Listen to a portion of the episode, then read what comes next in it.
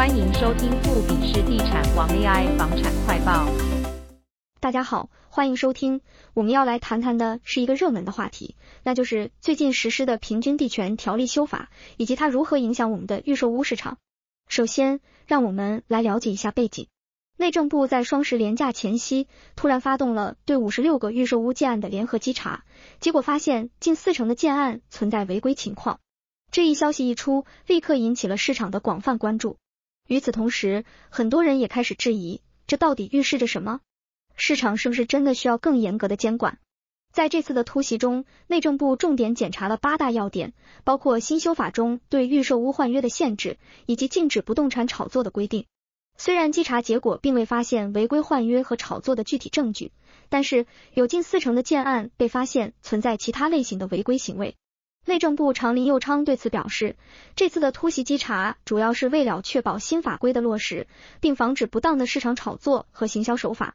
他强调，对于发现的违规行为，政府将采取严厉的惩罚措施，要求各县市政府迅速查明情况，从重处罚，并确保业者进行改正。值得一提的是，这次的稽查不仅仅是对业者的一次警钟，更是对整个市场的一次深刻反思。在过去，我们的预售屋市场一直饱受违规炒作和不透明交易的困扰，但这次的修法和稽查，无疑向我们展示了政府对打击这些不良行为的决心。而最让人鼓舞的是，从近期的交易数据来看，市场已经呈现出交易趋缓、房价涨势放缓的迹象。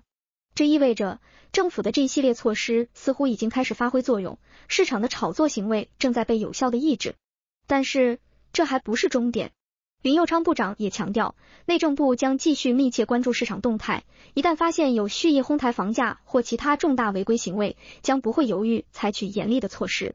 同时，他也呼吁大家，作为消费者，我们也要积极参与，对任何可疑的炒作行为进行检举，共同维护我们的不动产市场秩序。最后，透过这次的事件，我们看到了一个更加自律、更加健康的市场秩序正在慢慢形成。当然，最后，如果你喜欢我们的节目，并希望获得更多关于房地产市场的最新资讯和深度分析，请不要忘记订阅我们的频道，并开启通知，这样每当我们发布新内容时，你就不会错过了。同时，如果你有任何问题或想要我们讨论特定的主题，欢迎在下方留言告诉我们，我们非常乐意听到你的声音。感谢你的收听，我们下期节目再见。